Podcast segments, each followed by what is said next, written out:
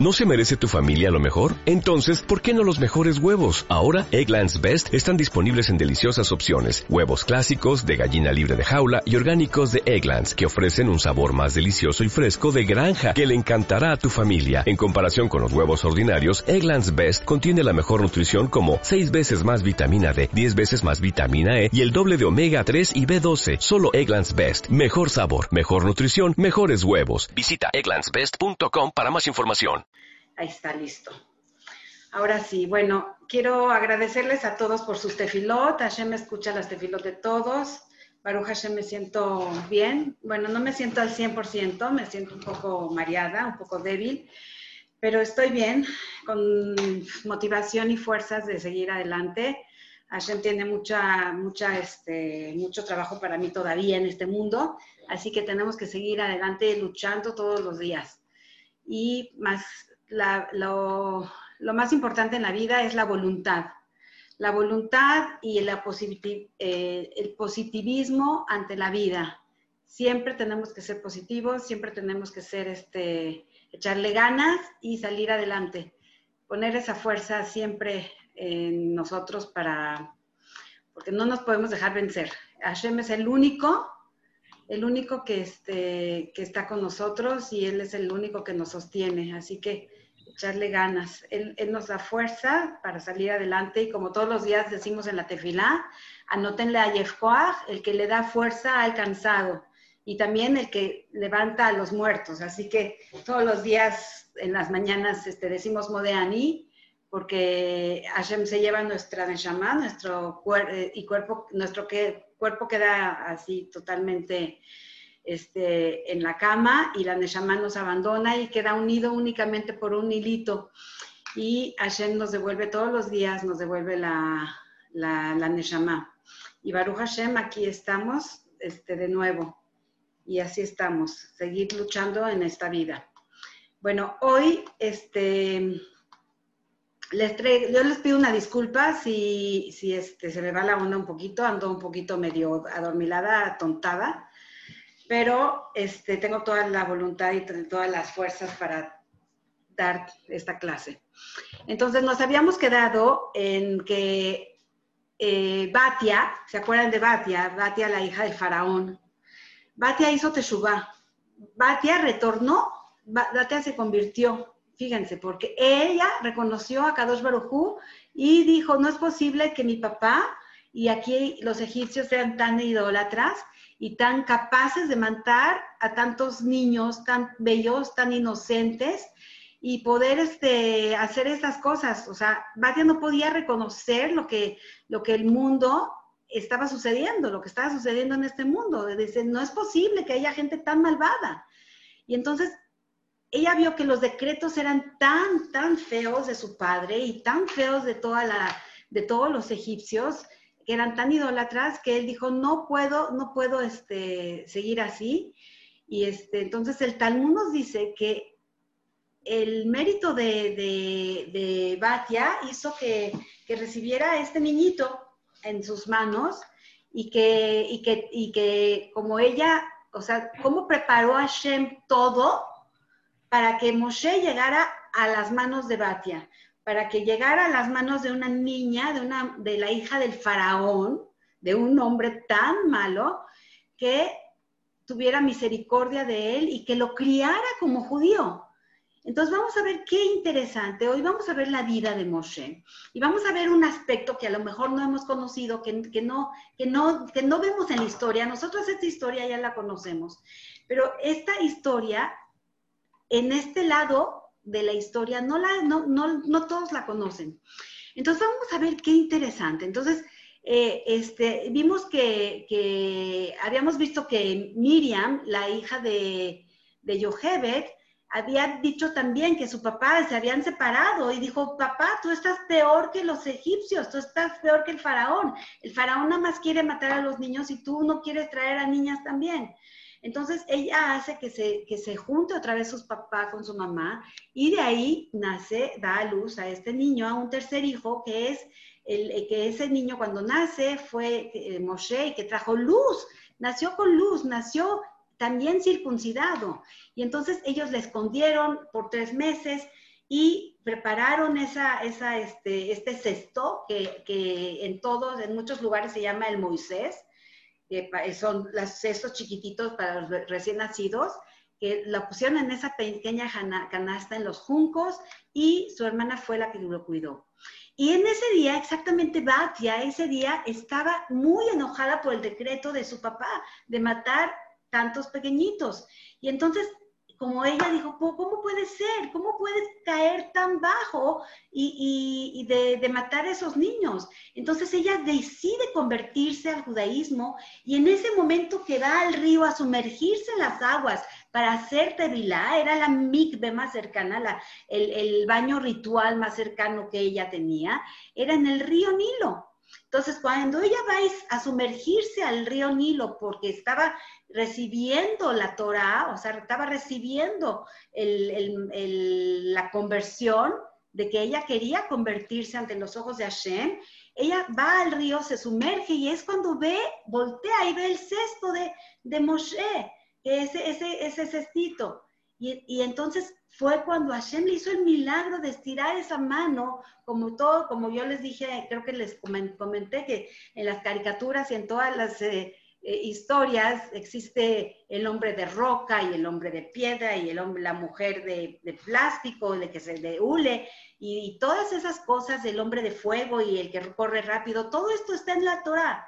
Naftali corría rapidísimo y este Batia se le estira la mano, a Jacob se le hizo el cuello de, de piedra, o sea, todas estas cosas lo vemos. O sea, todas estas cosas lo vemos en la Torah. Entonces, Batia estira su propia mano, alcanzar la canasta y su mano milagrosamente se alarga enseñándonos que siempre que debemos nosotros, cuando tenemos la intención de crear algo, Hashem te da esa voluntad y esa fuerza. Cuando tú quieres hacer una mitzvah, Hashem siempre te va a dar la fuerza.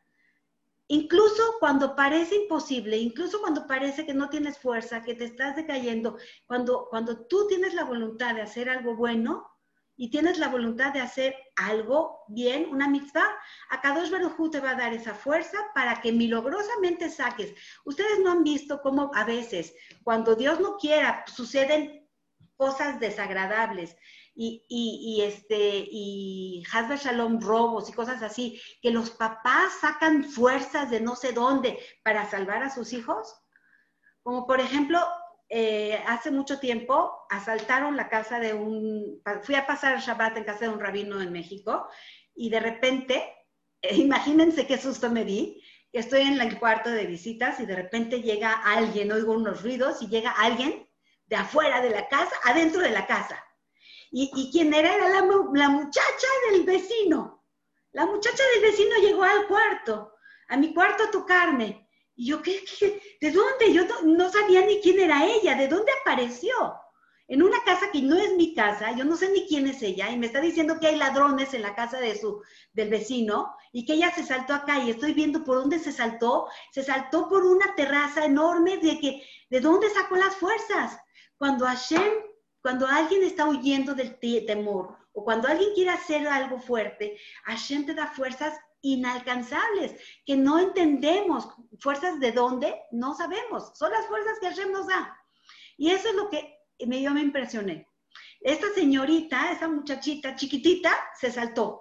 Y de repente fuimos a hablarle al rabino y a su esposa, y, y, sí, era la muchacha del vecino, pues yo, yo, pensé, a lo mejor no es una muchacha del vecino y es una trampa, a lo mejor son los ladrones mismos que quieren aquí hacerme caer, entonces le dije ahí a, las personas de la casa, y sí es cierto, si era la vecina, era y ya se le avisó a los policías y agarraron a los ladrones. Pero eso es lo que pasa. Entonces, Batia tuvo la intención de jalar al niño, su, su fuerza era salvar a ese niño. Y Hashem le hizo el milagro de alcanzarla y estirarle su mano. Es impresionante. Así vemos, Hashem hace cuando parece imposible, Hashem te hace esos milagros. Esos esfuerzos que uno ponemos, que nosotros ponemos, Hashem nos va a, abrir más. Está, hay un dicho muy, muy bonito que dice, Pithuli eh. Que dice, si tú ábreme una, una puerta de la punta de un alfiler y yo te abriré portones así enormes, de, de salones enormes.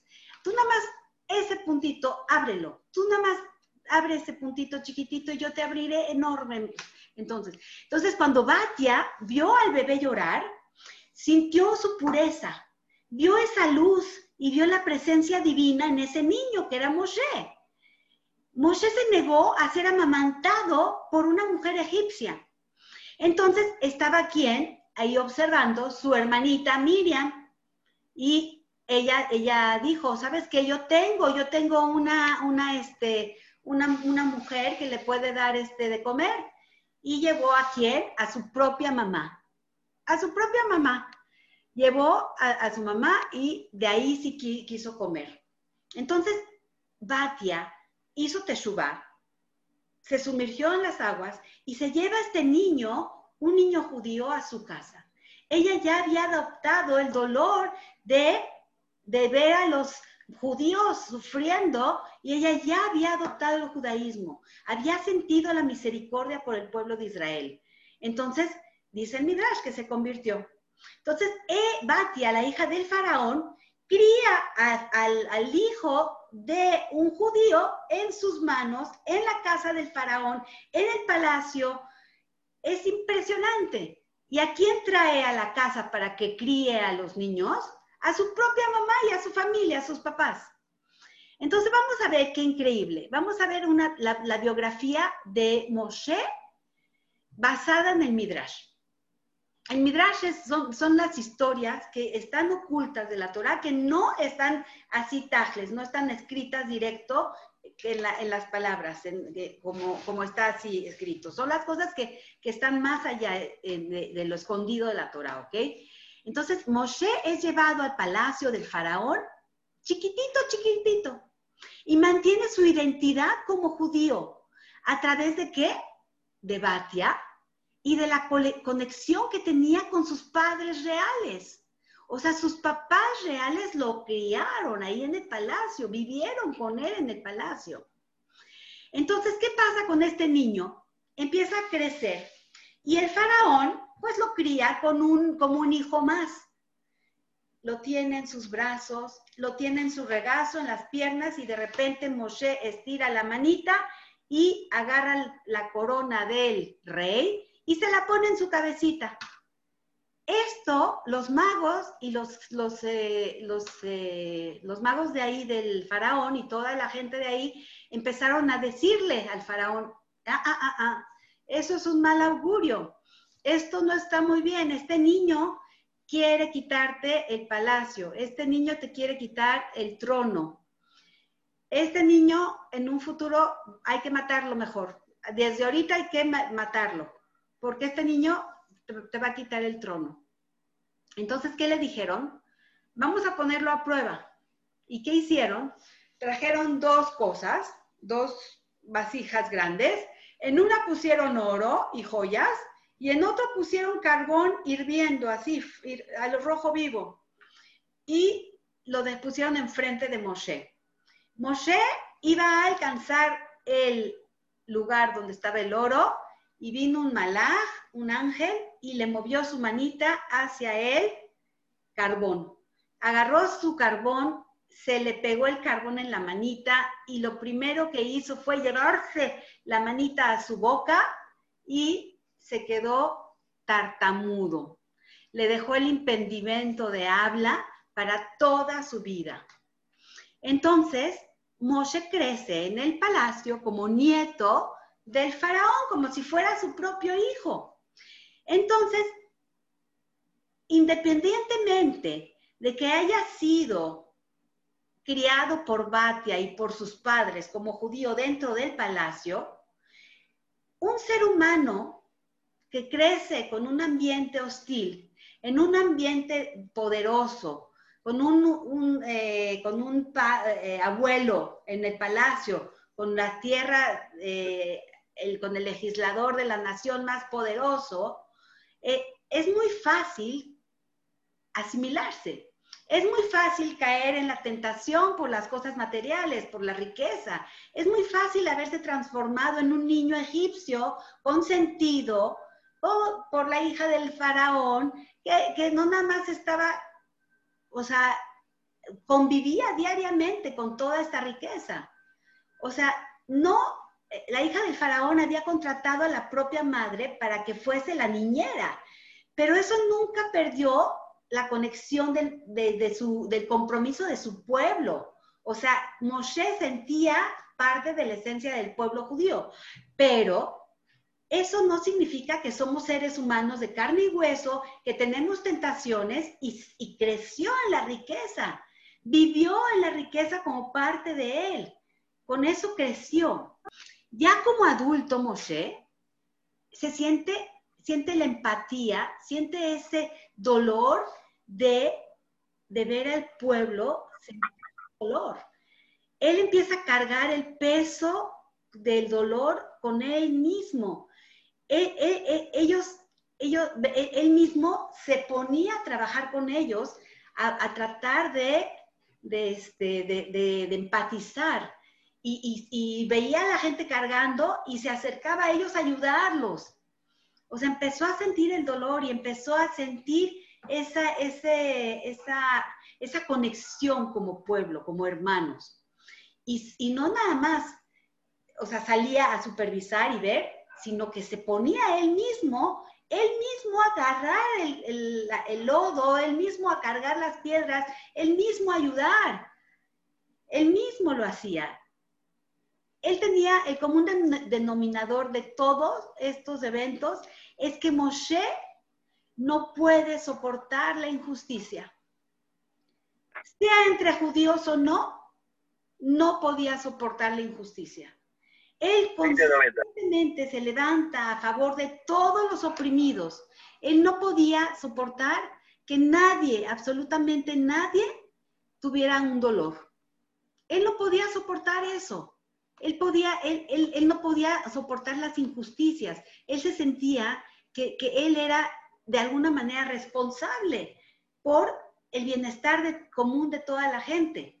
Entonces, él consistentemente se levantaba a favor de los oprimidos, sean judíos o no, él iba a ser justo. Él ponía en una balanza las cosas, era neutral y sea quien sea, él tenía que ser, hacer justicia.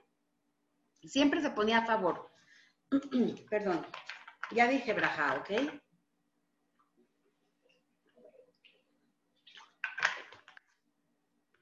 Entonces, no es ni una sorpresa que Moshe mata a un egipcio que violó a una mujer judía antes de que el egipcio pudiera matar al esposo de la mujer. Cuando vio el capataz egipcio golpear a un judío, no, no había podido tolerarlo y él haya matado al capataz. O sea, él ya no iba, Moshe no soportaba esas cosas. O sea, él, Moshe, iba a hacer justicia. Luego de estos, algunos judíos lo delataron. O sea, él no, ellos, él no sabía que, eh, los judíos no sabían que él era judío, él, él, era egipcio. Entonces, ustedes saben que en el pueblo siempre esto se, también se, se, repite la historia y es el sello que también tenemos. Entre nosotros, hermanos, somos, somos este, señaladores, somos este, injustos. Cuando vemos algo mal, en vez de ir directamente con él, vamos con el tercero a decir, mira, fulanito hizo esto. En vez de ir directamente con la persona y decirle, ¿sabes qué? Lo que estás haciendo está mal, no es correcto, vamos a corregir esto, hay que hacer esto. No, desgraciadamente eso, eso se llama Mochishembra y la Shonara. El Ashonara es, son verdades. Aunque sea verdad, tú hablas del otro, es la Shonara. Mochishembra es calumnia, calumnia que no es verdad. Calumnia es levantar falsos. Entonces, desgraciadamente, nosotros eh, somos hermanos, nos podemos amar mucho, pero al mismo tiempo dentro de nosotros mismos también habemos gente que vamos a echarle piedras al otro. Y ese es uno de los sellos que tenemos que cambiar. Eso es uno de los sellos que tenemos que cambiar. Tenemos que aprender las cosas buenas y las cosas malas, desecharlas. Entonces aquí esto que vemos acá, ¿quiénes fueron a delatarlo? Los mismos Yehudim, sus propios hermanos. Antes de que el egipcio pudiera matar él, a, la mujer, a la esposa de la mujer, Moshe fue y mató, ¿ok? Pero vieron, hubieron ojitos que lo vieron. Y entonces fueron a delatarlo. Ese es otro caso clásico que se repite en la historia judía.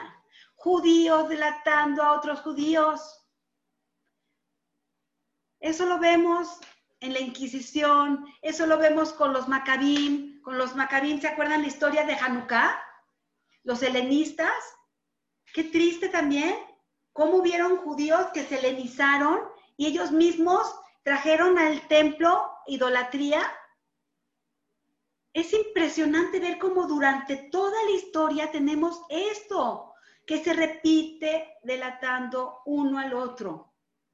En los campos de concentración, ¿a quienes ponían como capataces? A los mismos judíos.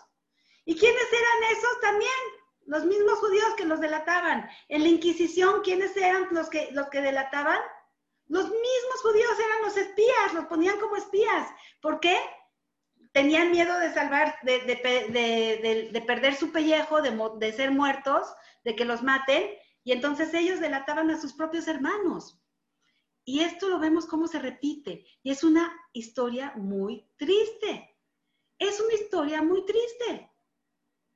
Debemos de cambiar esto, amigos. Esto, mis hermanos, tenemos que cambiar. Tenemos que tomar el sello positivo y no, no el sello negativo. Estas cosas negativas que se, que, que se repiten durante la historia, tenemos que cambiarlo.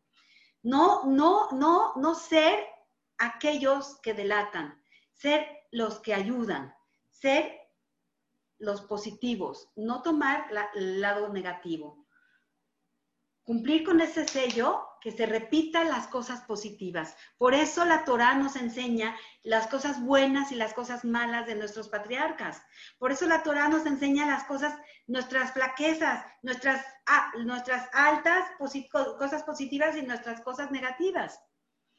Entonces, vamos a ver qué increíble. Después, ¿qué pasa? Datán y Avirán.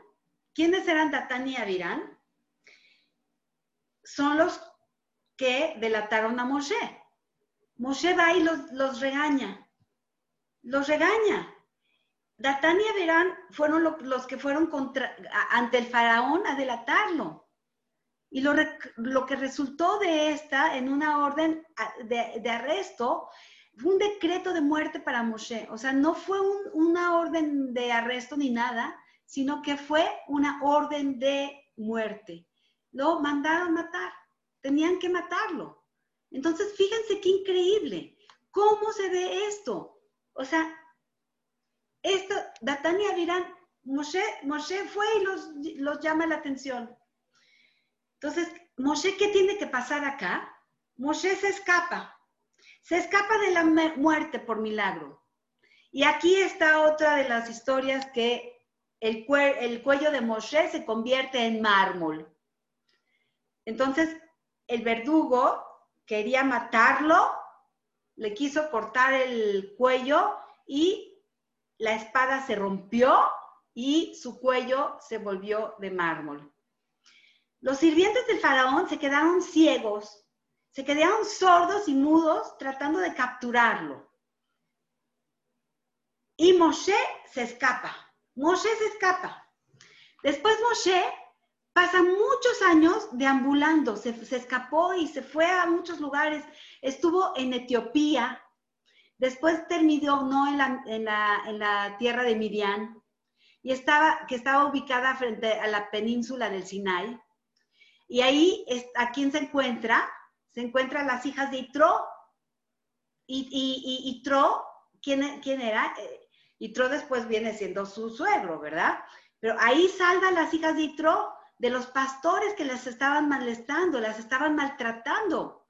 Su padre rechazaba la idolatría. En este sentido, Moshe, Moshe siguió el ejemplo de otros grandes líderes del pueblo judío, como Abraham, Isaac y Jacob y sus doce hijos también, que también fueron pastores. Fíjense qué historia. Todos nuestros ancestros, pastores. Qué historia, ¿no? Todos pastores. Abraham, Isaac, Jacob, sus doce hijos, todos eran pastores. En ese momento, ahí Moshe conoce a Itro. ¿Itro quién era? Era un sacerdote exiliado que tenía muchísimas hijas. Una de las hijas de Itro era Zipora. Sepora. Sephora, creo que se dice Sephora en español. Zipora. Moshe termina casándose con Zipora, con Sephora. Y, así se vuelve Moshe en el yerno de Itro. Ahí tuvieron dos hijos, dos hijos que, que era y Eliezer. Gershon y Eliezer. No se escucha mucho sobre esto, pero Moshe también se convirtió en pastor. Y no se escucha mucho tampoco de los hijos de Moshe que fueron Gershom y Eliezer. ¿Ok? Entonces, tenemos una pregunta muy interesante.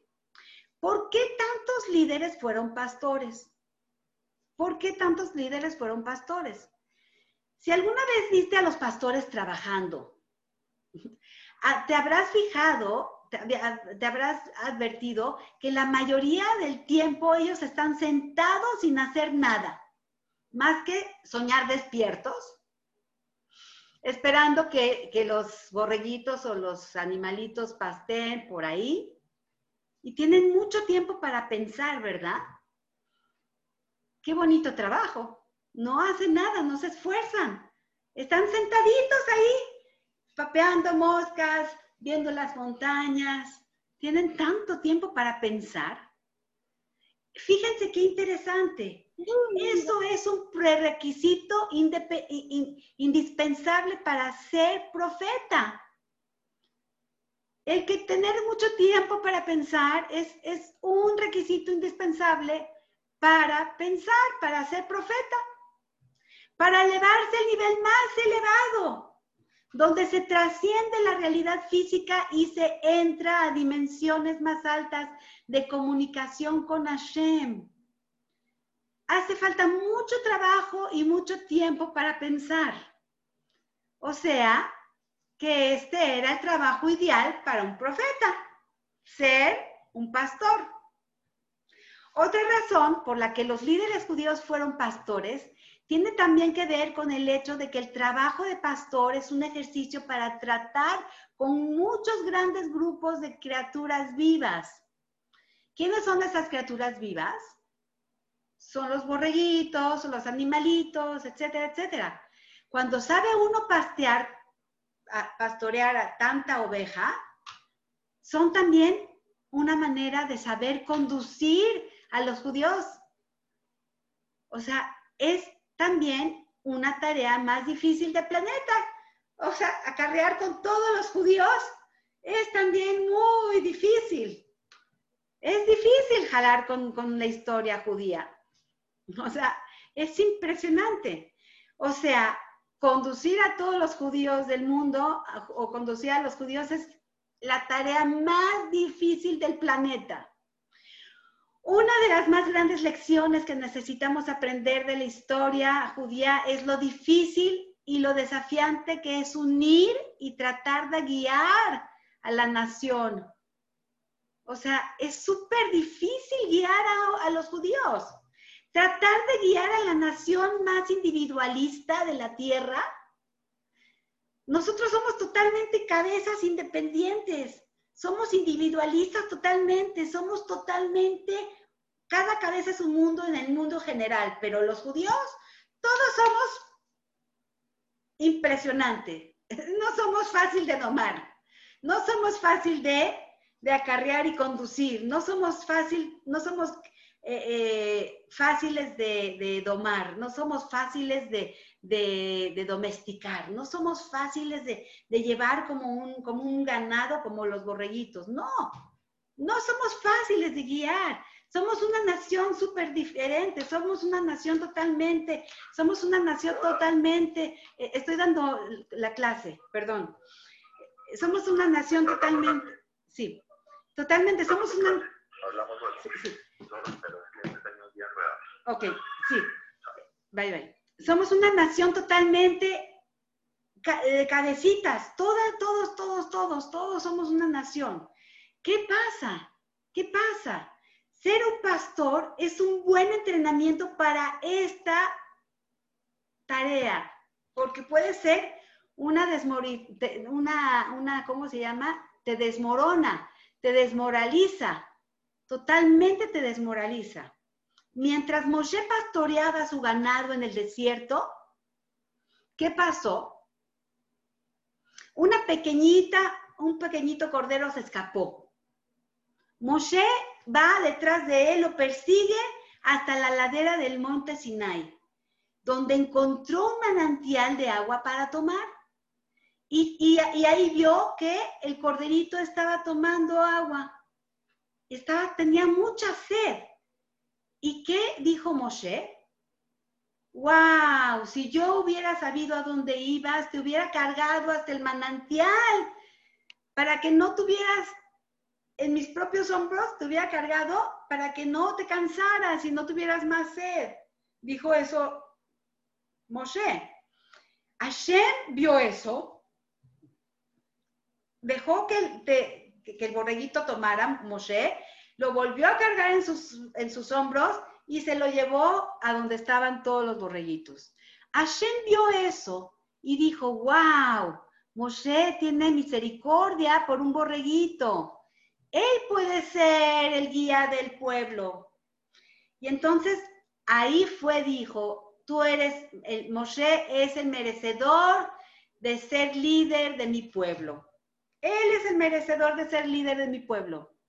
Entonces, vemos, Moshe, vemos que todos nosotros sabemos que la, que, la religión, la religión judía es, es, es, este, es el, bueno, la religión en general es el opio, es el estupefaciente de las masas.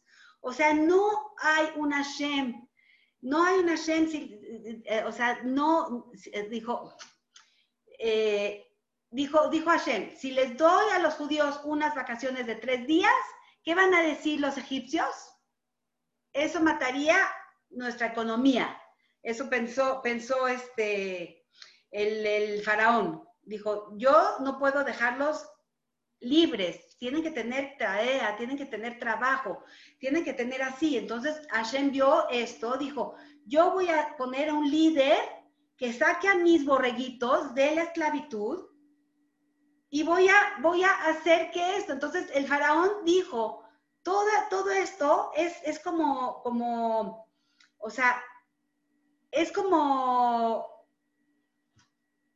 se me fue la, la idea, no sé cómo explicarlo, pero el faraón decreta, empieza a decretar no tener descanso ni siquiera en Shabbat. Entonces él dijo, aquí es todo un, este, un, la religión es, es, un calmante, tienen el Shabbat para descansar, es como, no pueden, no pueden, la religión no puede estar ocupado de, este pueblo. No, es, es como, como un, una tonta, atonta a la gente y no, vamos a quitarles esto, vamos a quitarles el Shabbat, Voy no puedo darles eh, ni siquiera unos tres días de vacaciones, no puedo darles nada. ¿Por qué? ¿Qué van a decir todos los demás? ¿Qué van a decir los egipcios? No, va a matar nuestra economía. ¿Por qué? Porque ellos no tienen, no tienen que parar. Entonces, así pasó que el, el faraón me empieza a decretar no más descanso a los judíos. Ahora tienen que trabajar 24 horas al día por 7 días a la semana. Entonces Moshe había sugerido primero una semana de seis días de trabajo para que los esclavos judíos pudieran ser más productivos. Es decir, para que pudieran descansar con sus familias en Shabbat. Ahora debían de trabajar en Shabbat, porque Moshe ya no estaba. Y el faraón dijo, ya no está Moshe, yo voy a hacer lo que quiero, y empezó a quitar el Shabbat. Ahora, ¿qué pasa acá? Moshe, mientras Moshe estaba ya lejos, en, el, palacio con los, judíos, el faraón empieza a poner la mano más fuerte, les quitó el Shabbat, les dio más trabajo, les dio muchas cosas. Y, en el desierto, ¿qué pasa? Mientras Moshe pastoreaba las ovejas, estaba él ahí, él tuvo una visión y volteó y vio que vio la famosa zarza ardiente. Esa fue su primera experiencia profética. La historia del encuentro de Moshe con Hashem, de la zarza ardiente, es increíblemente profunda y está, y está repleta de enseñanzas. Pero para nuestro propósito de analizar la historia judía, vamos a analizar la zarza como un sinónimo del pueblo judío, ¿ok? O sea, vamos a ver a la zarza como un sinónimo del pueblo judío. La zarza ardiente estaba en llamas, ¿ok? Pero no se consumía por el fuego. Asimismo, el pueblo judío es una nación que siempre está en peligro de ser destruida, pero que siempre es milagrosamente salvada por la intervención divina. Entonces vemos que la zarza es como el pueblo judío que está en fuego, ¿sí? Que es como el pueblo que está siempre en peligro de destruirse, pero por milagro no se destruye y Hashem la salva. ¿Ok? Entonces la zarza es el pueblo de, de, de Hashem. Entonces, en otro nivel, podemos decir que la zarza ardiente también es el símbolo del pueblo judío en el sentido de que este arde fuego de la Torá. La Torá es el que mantiene la ideología, la, ideología que va a cambiar el mundo. La Torah es lo que sostiene y no nos hace consumirnos. O sea que es lo que nos da fuerzas para salir adelante y no nos consume, no nos acaba. ¿Ok? Esa es la zarza, ese es el pueblo judío, ese es el fuego que, que, que mantiene al pueblo de Israel y no consume al pueblo de Israel porque le da más fuerza. Entonces, cuando Moshe se encontró con Hashem en la zarza ardiente, lo vemos en Éxodo 3, 6, de 3, 13, 3, 15, 3, 16 y 4, 5, ¿cómo Hashem, Hashem se le presenta repetidamente y se le presenta así repetidamente como Hashem de sus antepasados, de Abraham, Isaac y Jacob con quienes había hecho también pacto eterno. Entonces, vemos aquí un pasaje muy interesante. Es un pasaje extremadamente importante porque más adelante en la historia, en la historia judía, otros muchos pueblos también, como cristianos, por ejemplo, como otros pueblos, otros pueblos de la historia vienen a, reclamando a Shem que, que Hashem cambió de parecer, que abandonó a los judíos e hizo un nuevo pacto con ellos. Y, viene a decir que les hizo un nuevo testamento, para usar el término griego. Y, y, viene a reclamar y entonces cambian las cosas y, y así es, o sea, es impresionante. ¿Cómo Hashem hizo un pacto eterno con Abraham, Isaac y Jacob y lo, lo renueva varias veces? No. ¿Cómo puede ser que se renovó Claro que no. Siempre sigue siendo el mismo. No hay nada que se renueva. Entonces, aunque toda la historia y aunque en todos lados vienen a decir que, que las cosas cambian, no existe un cambio. Vemos que Hashem tiene un plan maestro para la humanidad y que los judíos juegan un rol crucial en el mundo, en, el, en, el, en, el, en, este, en la humanidad. Nosotros tenemos un papel muy importante. A estas alturas, Hashem ya había decidido sacar a los judíos de Egipto. Es importante tener en cuenta que fue el mismo Hashem quien los puso ahí mismo en Egipto.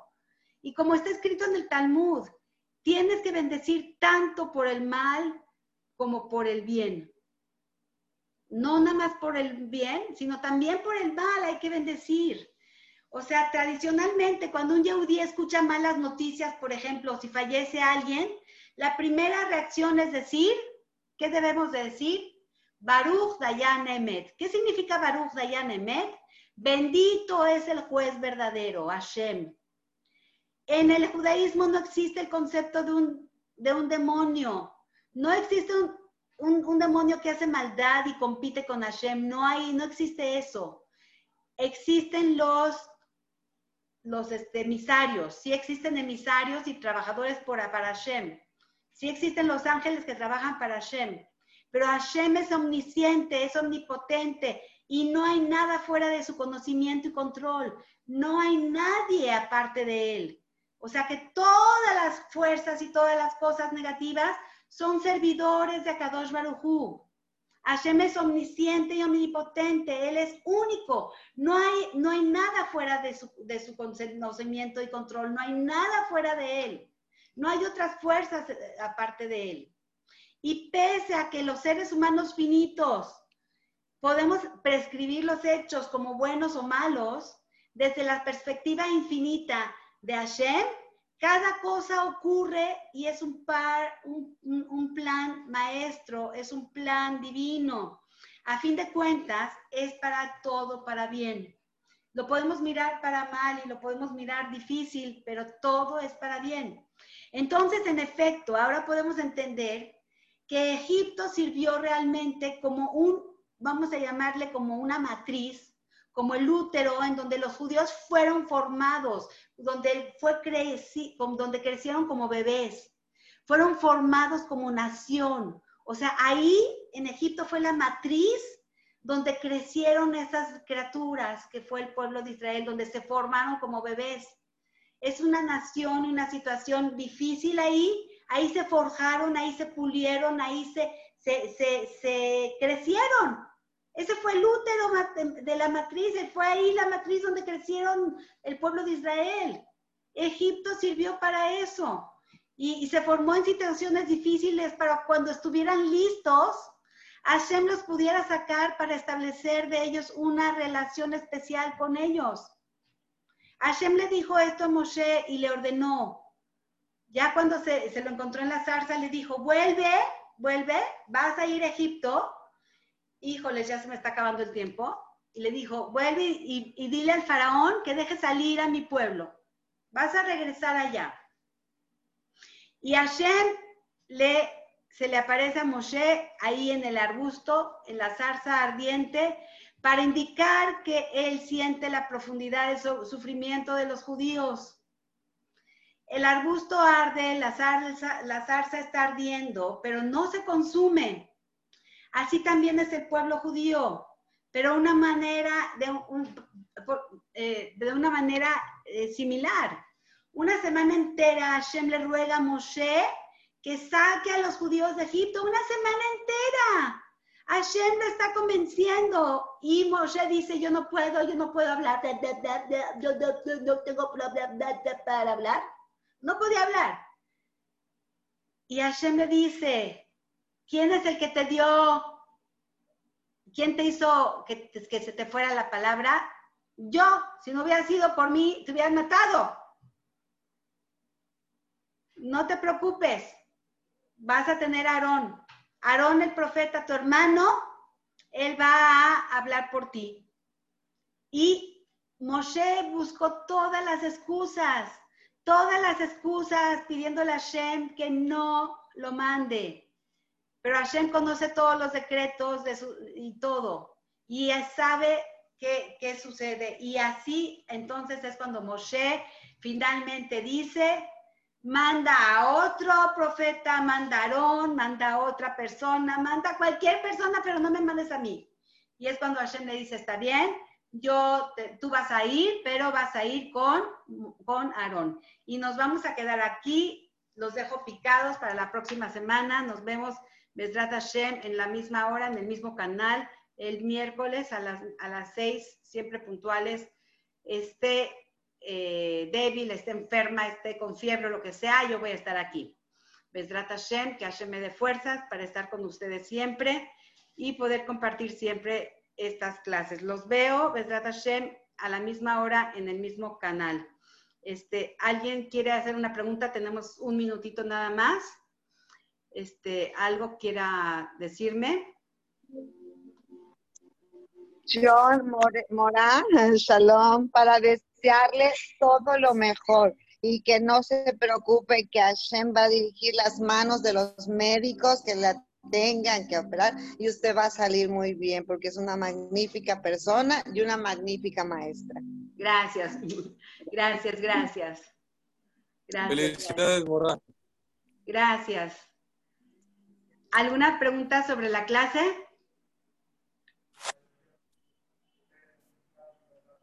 Ok. Bueno, entonces, Besrat Hashem, nos vemos la próxima semana a la misma hora en el mismo canal. Todo mi cariño, mi amor para ustedes. Los quiero mucho. Compartan siempre, por favor, con todos. Toda Raba. Gracias, gracias. Un abrazo. Gracias, Débora, un besote. Un besote. a todos. Bueno, un abrazo. Bye, bye. Bye.